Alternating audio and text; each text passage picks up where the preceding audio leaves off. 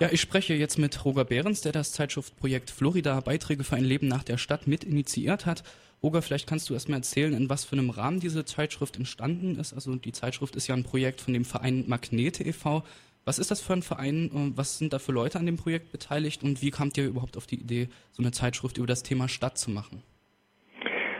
Also, das Ganze ist eigentlich eine Verkettung von Zufällen, kann man sagen, die aber alle einen ganz glücklichen Ausgang genommen haben, eben zum Beispiel in diesen Zeitschriftenprojekten, da gehören noch andere Sachen dazu, dazu will ich kurz was sagen. Äh, der Kontext ist ein bisschen größer anzusetzen. Erstmal zu diesem Verein Magnete.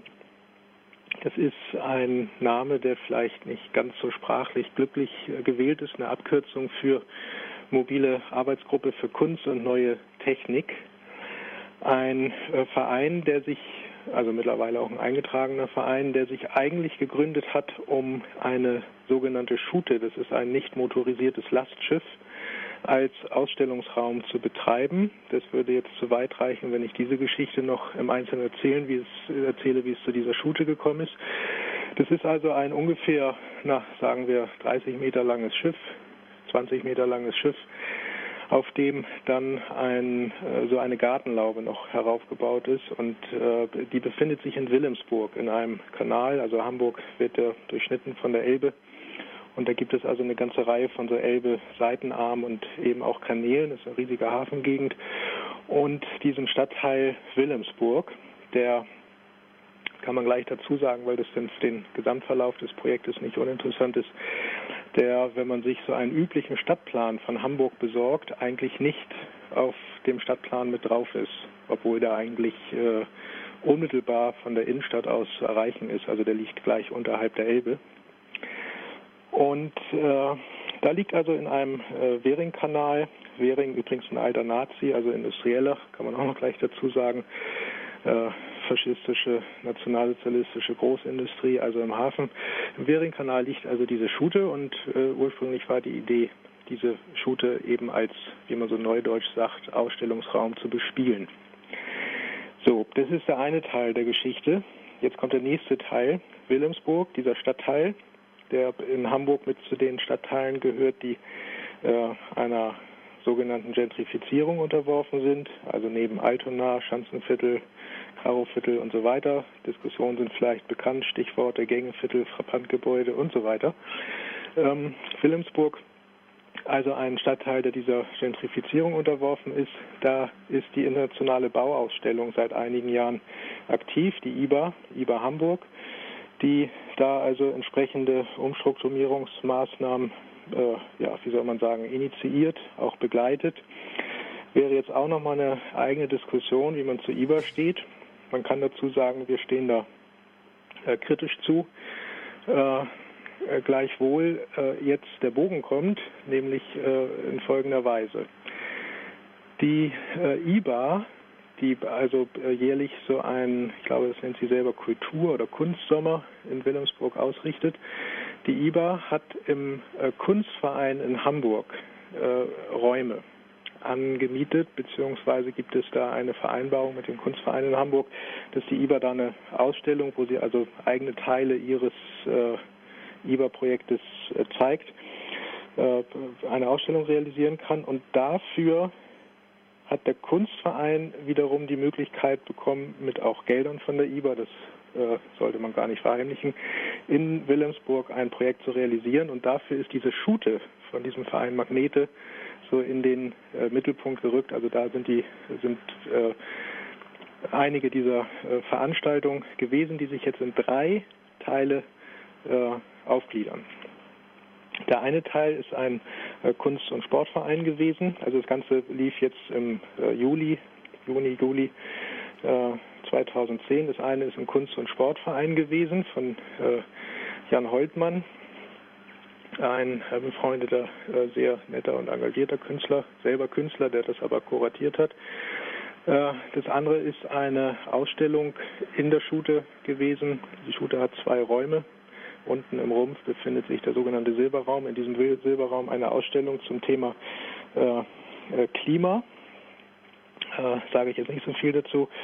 Und als drittes von Magnete oder über Magnete ein äh, ja, Projekt, was zunächst einfach unter dem Titel Urbanismus äh, stattfand. So, ähm, vielleicht mache ich hier mal so einen äh, kleinen Schnitt, weil jetzt fängt äh, eigentlich äh, schon die nächste Geschichte an, die mit dieser äh, Zeitung dann zu tun hat. Die Idee war erstmal, ohne überhaupt irgendeinen Plan zu haben, sich in irgendeiner Weise gewissermaßen da auch zu beteiligen an diesem Kunstvereinsprojekt äh, unter dem Titel Urbanismus und dann äh, gab es aber gleich eine Diskussion, in welcher Weise man das äh, umsetzen kann. Die Diskussion hat verschiedene äh, Aspekte. Der eine Aspekt ist natürlich, dass man äh, in ein äh, ja, gefährliches Fahrwasser gerät, wenn man jetzt, sei es auch mit sehr kritischer Intention, einfach versucht, mit der IBA gegen die IBA äh, zu arbeiten oder in irgendeiner Weise da diese Gentrifizierungsmaßnahmen zu problematisieren, weil man äh, das A tun muss natürlich, aber gleichzeitig äh, immer da auch mit äh, drin steckt. Und äh, das berührt jetzt weitere Probleme, nämlich äh, ein grundsätzliches Problem, wenn wir über Gentrifizierung reden oder diese Umstrukturierungsmaßnahmen. Äh, wer sind da eigentlich die Akteure, wie wird sowas problematisiert? Auf welchen Ebenen wird es kritisiert? Und äh, wer sind auch diejenigen, die das kritisieren und vor welchem Hintergrund wird das auch kritisiert? Und äh, um diese Diskussion mal so ein bisschen zusammenzufassen, ist in Wilhelmsburg jetzt äh, die besondere Situation, dass wir da einen sehr stark, äh, wie man das so sagt, migrantisch geprägten Stadtteil haben. Also wenn man äh, alleine mal nach Anzahl der Sprachen oder auch äh, Nationen, die da vertreten sind, äh, zählt, dann kommt man auf weit über 70 und äh, die jeweils da auch ein eigenes Leben versuchen zu realisieren nach den Möglichkeiten, die ihnen dazustehen.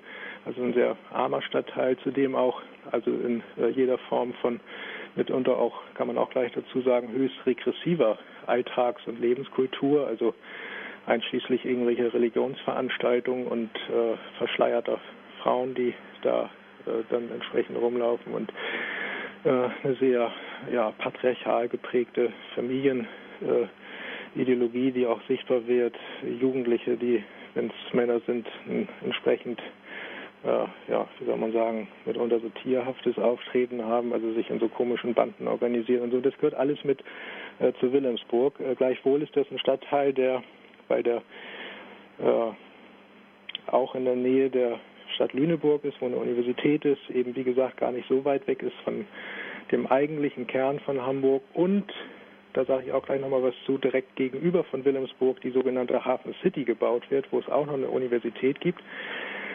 Ein Stadtteil, also der zunehmend attraktiver wird für so ein studentisches Wohnpublikum. Äh, unsere Frage war jetzt, wenn wir was in irgendeiner Weise zu Urbanismus machen und es eben auch diese vielen, die ja übrigens auch sehr studentisch geprägt sind, gentrifizierungskritischen Bewegungsansätze in Hamburg gibt, äh, ist es eigentlich korrekt, wenn wir jetzt als ja, sozial besser gestellte, wie auch immer, Künstler, kann man auch vielleicht sagen, Intellektuelle, wenn wir also daherkommen und quasi denken, mit so einem pädagogischen Auftrag zeigen wir jetzt mal den äh, Leuten, in Wilhelmsburg, wie man so richtig lebt und wie man so Stadt kritisiert. Und da war eigentlich relativ schnell klar, dass wir das A nicht können und B, was viel entscheidender ist, auch gar nicht wollen. Äh, von dem, äh, mit dem wir das ja dann zusammen realisiert haben, diese Zeitung, Schröter und Berger, von äh, denen sagte äh, der eine, äh, Max Sauerbier, als wir uns in der Küche bei mir trafen äh, und eben so ein bisschen äh, rumüberlegt hatten, was man da machen konnte mit, was weiß ich, Filme zeigen im Sommer und so weiter. Da sagte er so, er überlegt sich, ob auch irgendwo auf der Welt jetzt Leute in irgendeiner Küche sitzen und sich Gedanken machen, was er eigentlich für Filme im Sommer sehen will. Und das war eigentlich so eine Initialzündung, dass äh, wir äh, eigentlich gedacht haben, wir distanzieren uns genau dadurch von diesen ganzen äh, ja, Feld der, der Umstrukturierung und auch dieser Institutionalisierung in der IBA, indem wir äh, bewusst eigentlich ein Projekt mitten im Zentrum von diesem Stadtteil machen. Also diese, dieser Währingkanal ist schon sehr zentral da gelegen. Gleichzeitig aber äh, eigentlich bewusst eben auch völlig ignorieren, was da drumherum ist. Und wenn das Menschen interessiert, können die kommen. Und wenn es sie nicht interessiert, was ohnehin der Regelfall ist, dann äh, bleiben die eben weg. Und das ist, glaube ich, ein Konzept, was aufgegangen ist, weil äh, dann ein nächster Schritt kam, der äh, zu tun hat mit einem, einer grundsätzlichen Überlegung, was überhaupt Stadt ist. Also was ist das überhaupt für eine Idee von Raum, die man da verhandelt. Und darüber, um das kurz abzukürzen, sind wir darauf gekommen, dass es eigentlich nicht um Urbanismus geht, sondern um einen Zustand, den wir dann Posturbanismus genannt haben oder Posturban. Das war nachher die Überschrift für diesen Teil des äh, Projektes. Und äh, dass wir also davon ausgegangen sind, a, wir haben äh, weltweit im Moment einen äh, Prozess der Veränderung der Städte, wo der Begriff Stadt oder auch ähnliche Begriffe wie zum Beispiel Urbanismus oder Urbanität ausgehebelt äh, wird oder ausgehebelt werden, diese Begriffe, äh, was dazu führt, dass Stadt selber als Begriff gar nicht mehr taugt, diese Veränderungsprozesse oder eben auch diese Zustände von bestimmten Lebensformen, die man ehedem eben als städtisch oder urban bezeichnet hat, zu fassen. Und äh, gleichzeitig ist es aber eben ein Prozess, also der ist noch nicht abgeschlossen, aber der führt zum Beispiel dazu, dass wir selbst so, äh, ja, wie soll man sagen, architektonische Gebilde, bei denen wir ganz klar sagen würden, das sind Städte, überhaupt nicht vergleichen können, obwohl die sehr ähnliche Prozesse zeigen. Ja, also äh, was weiß ich, Shanghai, Kairo und äh, Erfurt sind Städte, können aber mit, mit durchaus ähnlichen äh, Strukturen, äh, können aber eben äh, eigentlich nicht wirklich auf den Begriff gebracht werden von Stadt oder auch urbaner Siedlung oder selbst wenn man dann noch, was weiß ich, Berlin oder Stockholm und Buenos Aires oder was auch immer dazu nimmt. Kann man ja selber mal ausprobieren, was das eigentlich heißt. Der nächste Schritt ist, wie wird eigentlich äh, der Lebensraum, wenn man den dann als städtisch äh, beschreiben will, wie wird der überhaupt von den Menschen wahrgenommen, die man als Stadtbewohner bezeichnet? Und äh, da war ganz entscheidend äh, eine Idee von einer brasilianischen Architekturtheoretikerin, die wir auch eingeladen haben, die auch mit einem Beitrag vertreten ist, ist allerdings ein älterer Beitrag von ihr in dieser Zeitschrift Florida, Silke Kapp, äh, nämlich zu sagen, wir müssen erstmal registrieren, dass es eine sehr privilegierte Perspektive ist, eine Vogelperspektive, mit der wir überhaupt sowas wie Stadt darstellen können, mit der wir überhaupt begreifen können, dass äh, eine bestimmte Struktur von Lebensalltag oder auch eine Situation von Lebensalltag als äh, Stadt konkret gefasst werden kann. Ja, also das heißt, man sagt zum Beispiel, ich bin aus Hamburg und äh, in der Regel verbinden wir damit ja nicht mehr, als dass die Straße, die Postleitzahl sich eben in einem bestimmten äh, städtischen Raum befindet, aber äh, gleichzeitig die wenigsten erfahren ja, was dieser Raum als konkreter Stadtraum bedeutet. Also für die äh, meisten heißt Stadt ja eigentlich nicht mehr Haustür, Kindergarten, äh, Supermarkt, äh, Weg zur Arbeit oder zum Hartz-IV-Amt oder sowas. Also, also das heißt, wie Stadt eigentlich beschrieben wird in kritischer Weise, ist selber eine merkwürdige Ambivalenz von einerseits äh, Abstraktion, äh, konkreter Lebensrealität, die eigentlich nie an die Stadt ranreicht, andererseits aber eben eine Konkretion, die genau diese äh, Lebensrealitäten äh, bündelt in einem begrifflichen Konzept, was aber zunehmend äh, in Frage gestellt ist oder auch auseinanderfällt. Es sind übrigens auch Prozesse, die von der Stadtsoziologie oder von der Stadtentwicklung selber beobachtet werden. Das ist äh, nur mit zwei Stichworten ganz kurz benannt äh, oder drei Stichworten benannt, die Situation, die wir haben. Weltweit leben das erste Mal äh, über 50 Prozent der Bevölkerung in sogenannten Städten. Einerseits wird, zweite Bemerkung, wird von äh, der wachsenden Stadt gesprochen. Also diese äh, Städte haben längst schon, das ist schon ein paar Jahrhunderte her, keine Stadtmauern mehr. und werden mittlerweile zu so Megalopolen-Zonen. Also wenn man jetzt an Tokio denkt, an Mexico City denkt, äh, an den Zwischenraum zwischen äh, Rio und Sao Paulo oder in Sao Paulo selber, dann äh, hat man also solche Zonen. Rhein-Main-Gebiet ist auch ein Beispiel dafür. So, und äh, dann hat man aber äh, dritte Bemerkung, diese schrumpfenden Städte. Und äh, diese Städte schrumpfen und das ist für die Stadtentwicklung äh, sei es auch die kapitalistische Stadtentwicklung, ein völlig neues Problem. Die schrumpfen in ihren Zentren. Also das heißt, es sind nicht einfach irgendwie, wie man das jetzt eben gelegentlich aus den sogenannten neuen Bundesländern kennt, äh, Zerfallsprozesse, die mehr oder weniger an der Peripherie sich abspielen, das gibt es auch, sondern man hat äh, auf einmal Städte, die eigentlich als Stadtgesamt völlig intakt beschrieben werden können, aber mitten in deren äh, Zentren äh, versagen auf einmal bestimmte Strukturen und es gibt also äh, riesige Brachgelände, was man jetzt in Berlin beobachten kann. In Leipzig gibt es das auch, wenn man jetzt naheliegende Beispiele nehmen will. In Hamburg wäre das Gängeviertel auch ein Beispiel gewesen, aber da ändert sich das ja gerade. So, das waren jetzt für uns so ein bisschen die Ausgangspunkte, mit denen wir uns überlegt haben, von da aus und eben nicht mit irgendeiner komisch-pädagogischen Idee, wir fangen bei den Bewohnern in Wilhelmsburg an. Von da aus wollen wir uns überlegen, was können wir überhaupt machen zum Thema äh, Urbanismus und dann eben mit der Überschrift äh, Posturbanität und damit war eigentlich schon, äh, hat er noch keinen Haupttitel für dieses Zeitschriftenprojekt, war aber eigentlich schon diese Unterüberschrift geboren, Beiträge für das Leben nach der Stadt. Mhm, jetzt hast du äh, schon ganz viel erzählt, was für Auseinandersetzungen um dieses Projekt herum äh, geführt werden. Vielleicht können wir mal ein bisschen in die Zeitschrift reingucken. Ähm, da sind äh, ganz viele auch ältere Texte äh, drin versammelt. Also der älteste Text von Aristoteles, dann ein Brief von 1775. Es gibt Texte von Leuten wie Georg Simmel, Henri Lafavre oder auf dem Titelblatt ein Text von Franz Kafka. Nach welchen Kriterien habt ihr denn diese Texte zusammengestellt? Also ich habe das ganz am Anfang gesagt, äh, viele Zufälle haben zu diesem glücklichen Ergebnis geführt. Ähm, äh, die Frage war eben, äh, was machen wir? Also wie gesagt, das Ganze ist im Rahmen eines Kunstprojektes. Normalerweise spielt sich Kunst in äh, Form von Ausstellungen ab und es werden sogenannte Kunstwerke gezeigt oder in irgendeiner Form Kunst präsentiert.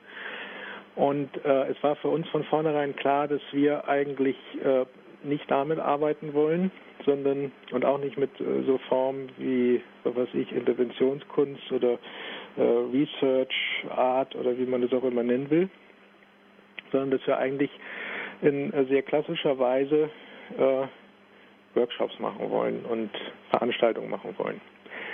Und aus dieser Idee, ich kann auch gleich nochmal was zu den Workshops und diesen Veranstaltungen sagen, aus dieser Idee ist äh, eigentlich diese äh, Zeitungsidee geboren.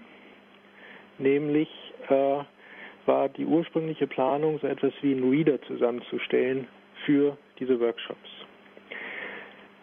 Wie gesagt, eine ganze Reihe von Zufällen und da sind auch Sachen eigentlich nicht so gut gelaufen, die aber dann doch zu diesem, wie ich finde, sehr äh, positiven Ergebnis geführt haben. Äh, Faktor Zeit. Also das Ganze war dann doch äh, in einem sehr knappen Zeitraum zu realisieren. Äh, heißt, die Überlegung war, man nimmt durchaus auch eine ganze Reihe von aktuellen Texten.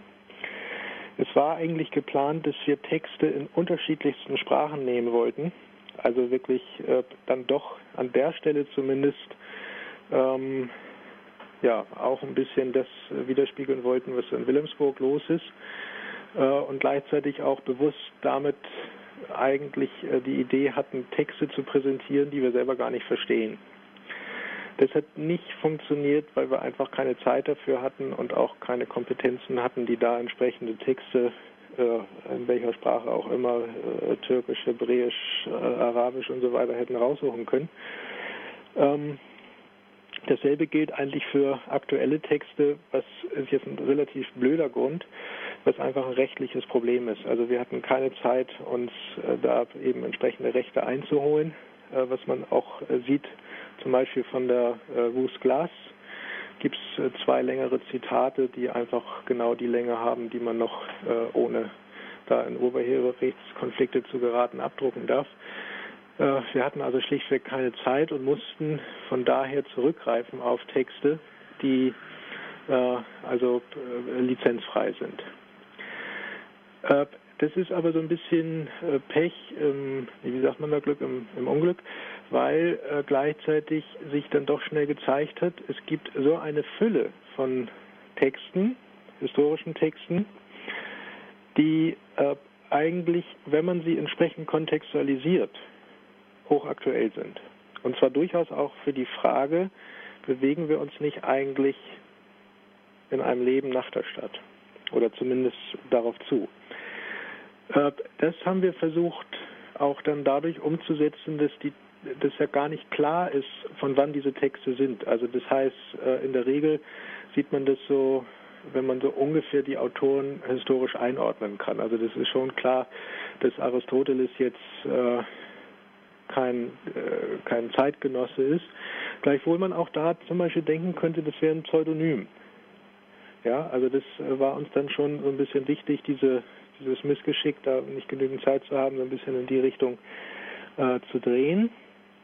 Es gibt eine zweite Textart, die auch drin ist, äh, führt auf ein weiteres Problem, nämlich äh, es sind zwei Interviews drin. Es war eigentlich geplant und äh, das war auch schon vorbereitet, äh, ungefähr 40 bis 50 Interviews zu machen mit unterschiedlichsten Leuten, auch mit den beteiligten Künstlern und Künstlerinnen mit äh, Leuten aus äh, Stadtentwicklung, Stadttheorie und so weiter. Also ich will nur mal einen Namen nennen, weil ich, weil mir das selber sehr gelegen wäre, wenn der dabei gewesen wäre. Ich weiß nicht, ob das bekannt ist. Es gibt diesen Kinderbuchzeichner, der diese sogenannten Wimmelbücher gezeichnet hat, Ali Mitgutsch. Also das sind so großformatige Bücher mit äh, doppelseitigen Bildern, wo also so kleine äh, Szenen dargestellt sind und hunderte von Figuren halt irgendwas machen. Und da gibt es auch mehrere Bücher zum Leben in der Stadt. Äh, das war eigentlich äh, die Planung, aber auch das ließ sich zeitlich dann überhaupt nicht realisieren. Und so haben wir nur zwei Interviews da drin, nämlich einmal von Wolfgang Bock und von dieser schon erwähnten Silke Kapp. Und ein weiterer Grund ist, muss man auch dazu sagen, wir hatten viel zu viel Text, also auch das, was jetzt bei den, glaube ich, insgesamt ja 56 Seiten drin ist, äh, ist eigentlich ein Kompromiss von einem äh, Textvolumen, was gut hätte 150 Seiten äh, füllen können. Äh, weswegen es dann auch Überlegungen gab, äh, diese Zeitung als Projekt in irgendeiner Weise fortzusetzen. Vielleicht noch eine Sache. es taucht in dieser Zeitung die IBA nicht auf, respektive, außer dass es jetzt mit äh, Magnete zu tun hat, funktioniert die sehr eigenständig, also äh, ist auch nicht unmittelbar, wie es ursprünglich geplant war, auf diese Workshops bezogen.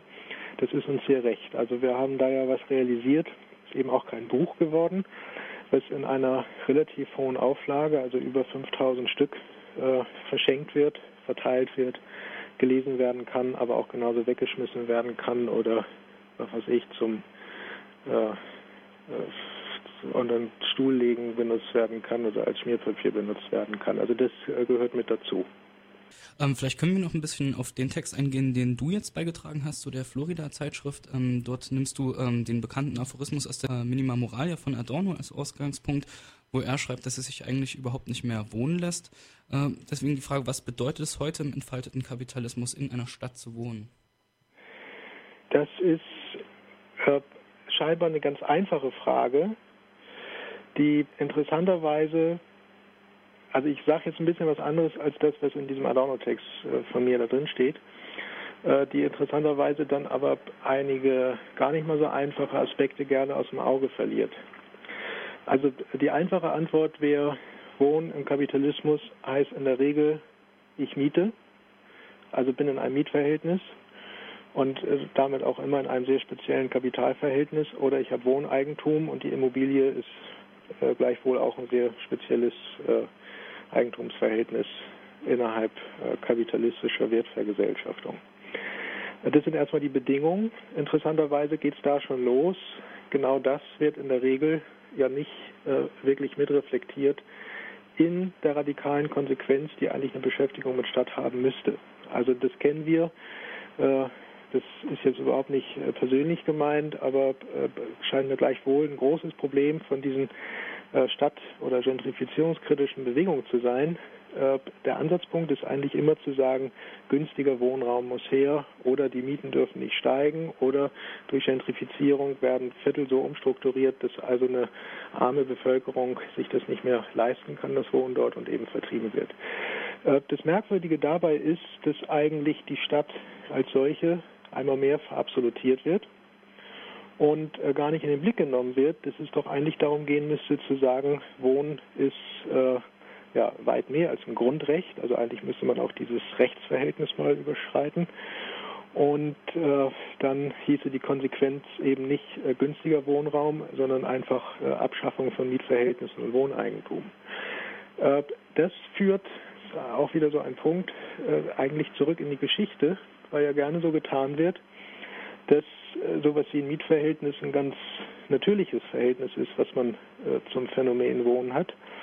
Nämlich können wir feststellen, dass im Laufe der Menschheitsgeschichte äh, auch unterschiedlichste Formen des Wohnens äh, da waren, die äh, eben auch jenseits des Kapitalverhältnisses standen und auch so wie wir Wohnen heute kennen, das eine sehr spezifische Weise eben äh, kapitalistischer Vergesellschaftung darstellt. So, äh, jetzt habe ich im Wohnen auch im historischen Sinne gebraucht. Ich glaube, das ist eine nächste Einschränkung, die haut wahrscheinlich etymologisch nicht hin aber äh, ist sehr entscheidend für die Vorstellung von Wohnen, die wir heute haben.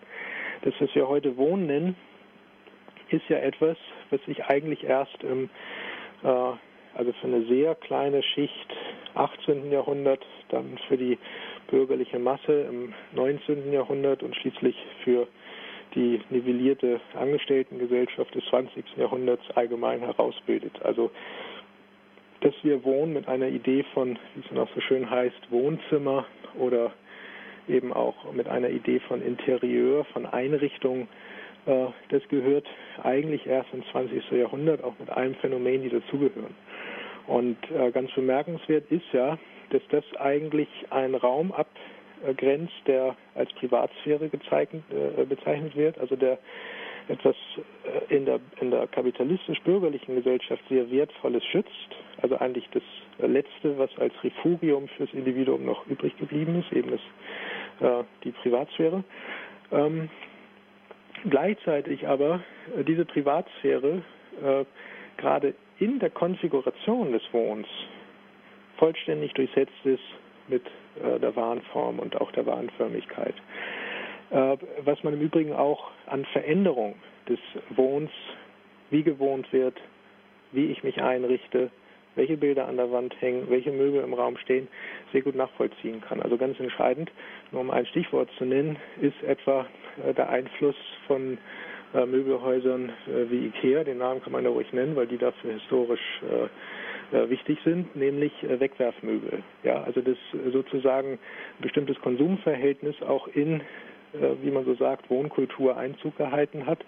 Früher war es ja so, dass man äh, sehr wenig Möbel hatte, äh, entweder auch schon möbliert gewohnt hat oder dann eben einzelne Möbelstücke, die über die Generation transportiert werden sollten. Ne? Die alte Truhe oder der alte Schrank und was es da nicht alles gab. So, und mittlerweile ist es so, man hat halt Möbel. Wenn man einmal umzieht, sind die sowieso hin, weil man die gar nicht auseinanderbauen kann oder die nicht wirklich transportierbar sind und gleichzeitig sind die auch äh, ohnehin modisch ausgerichtet. Das heißt, zumindest von der Ideologie soll man sich alle paar Jahre nicht nur die Tapete wechseln, sondern auch vollständig neu einrichten. Das ist, glaube ich, ganz entscheidend für das, was Wohnen im Kapitalismus heißt. Also um das ein bisschen zusammenzufassen.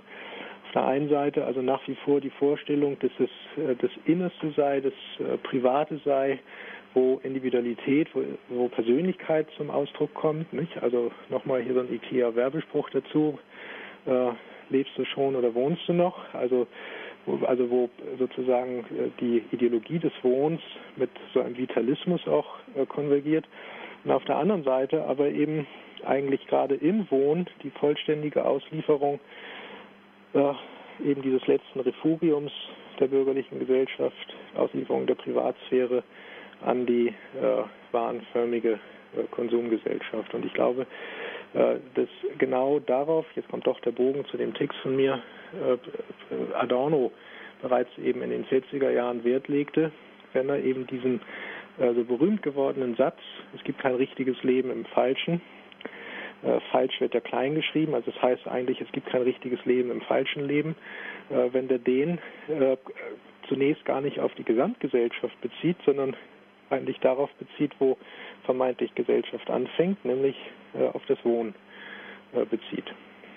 Als letzte Frage, das war jetzt die erste Ausgabe der Zeitschrift Florida. Äh, wie wird es mit dem Projekt weitergehen? Also eine Frage, die ja auch noch mit dazugehört, ist, wieso heißt diese Zeitschrift eigentlich Florida? Und das hat auch ein bisschen damit zu tun, wie es damit weitergehen kann wie es damit weitergehen soll und äh, was wir uns auch äh, wünschen, wie es weitergeht. Ähm, also wir haben lange überlegt, wie wir das äh, Projekt nennen und äh, da gab es so verschiedene Überlegungen, die ich alle dann äh, doch so ein bisschen zu kompliziert und zu, ja, wie soll man sagen, zu ungreifbar fand. Also ich will nur eine sagen. Savant war auch im Gespräch. Savant ist ja sowas wie äh, Inselbegabung, also das kommt so aus dem klinischen Bereich des Autismus, dieses Wort, oder Insellösung, das also weil Wilhelmsburg selber eine Insel beschreibt.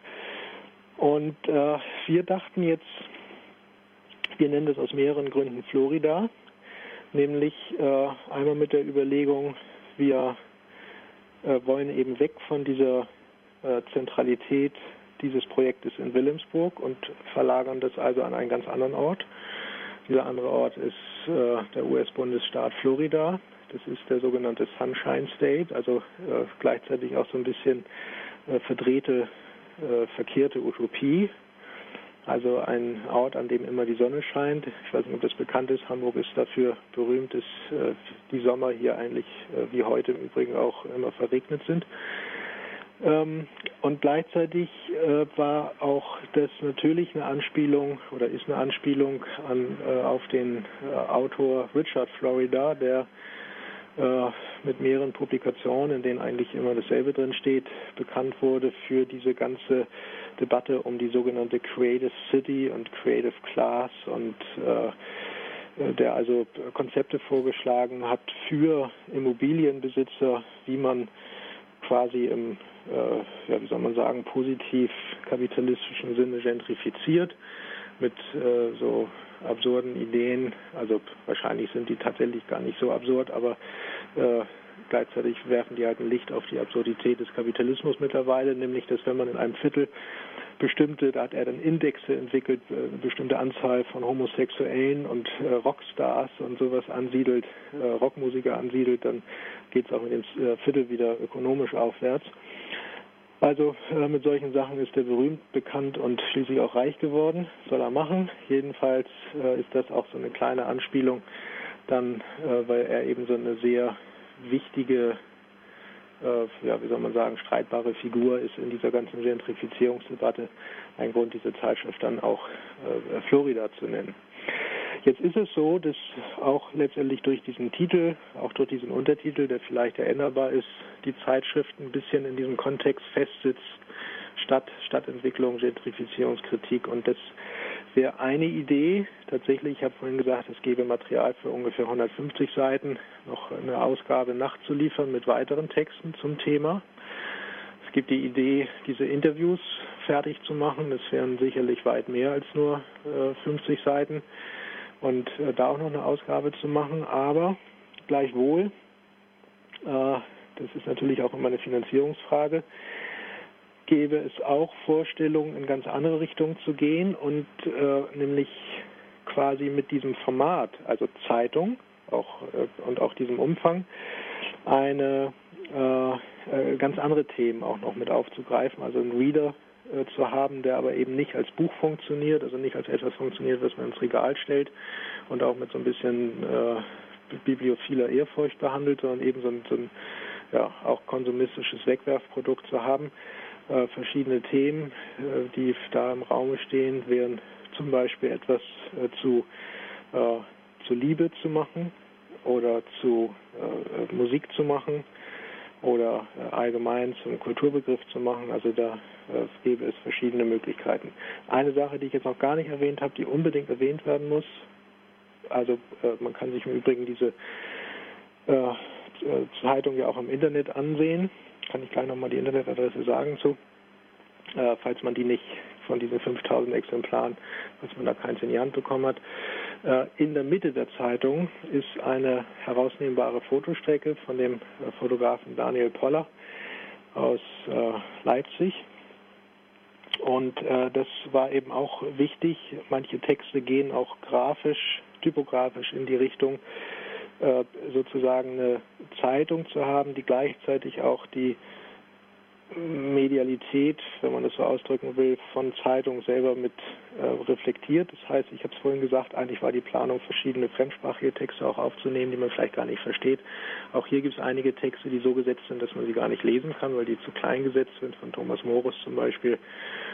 Und äh, diese Bilder haben eigentlich eine ähnliche Funktion, dass sie zum einen zwar schon ganz klar als äh, Bildteil da herausnehmbar sind, aber in, äh, gleichzeitig auch, äh, naja, eben nicht illustrierend sind zum Text, sondern eine, eine eigenständige, ja, ein bisschen assoziativer Übertreibung gesagt, Textform auch äh, darstellen, beziehungsweise auch selber den Text wiederum als äh, Bild oder als Fotografie lesen lassen. Und das wäre auch in jedem Fall fortzusetzen, nämlich äh, sich Gedanken zu machen, wie man diese, äh, dieses Verhältnis von Bild, Schrift noch äh, weiter ausbauen kann, auch gegebenenfalls im Blick auf andere Themen. Ja, dann kann man, denke ich, gespannt sein, was äh, man noch von dem Projekt Florida hört und dann danke ich dir ganz herzlich für das Gespräch.